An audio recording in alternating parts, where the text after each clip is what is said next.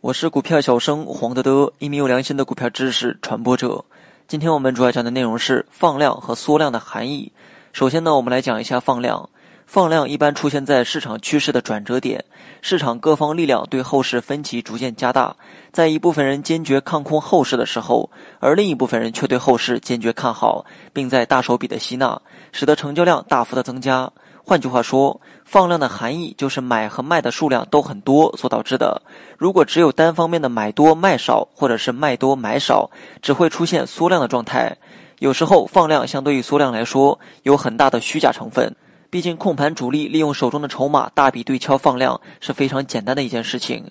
放量是支持一轮强势行情的基础。一般情况下，上涨过程中放量，并在上涨途中的暂时性调整当中出现缩量，是一种良好的状态，可以推动股价持续走高。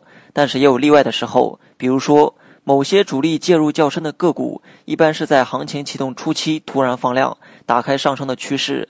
而在以后的上涨过程中呢，一直保持相对温和的成交量水平，而这类个股大多会走出长久的强势行情。你也可以点击节目下方查看全文、观看图片。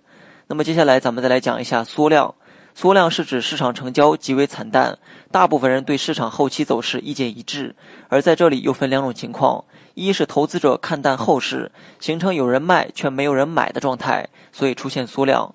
二是投资者对后市十分看好，形成有人买却没有人卖的状态，所以也出现缩量。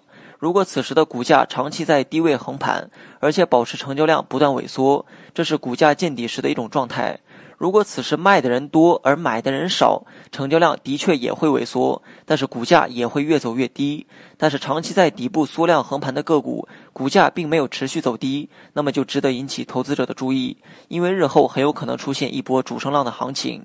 在牛市行情当中，投资者大多数喜欢放量上涨，而不喜欢出现缩量。事实上，缩量有时候也有利于聚集新的上升动能，因为成交量也是一种能量，过度的消耗必将导致能量衰竭，从而使行情过早的结束。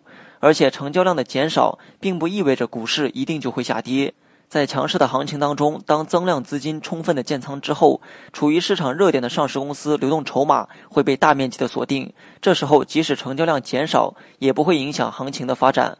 换句话说。就是主力吃掉了大部分筹码，仅需要部分筹码也可以控制股价运行的趋势。好了，本期节目就到这里，详细内容你也可以在节目下方查看文字稿件。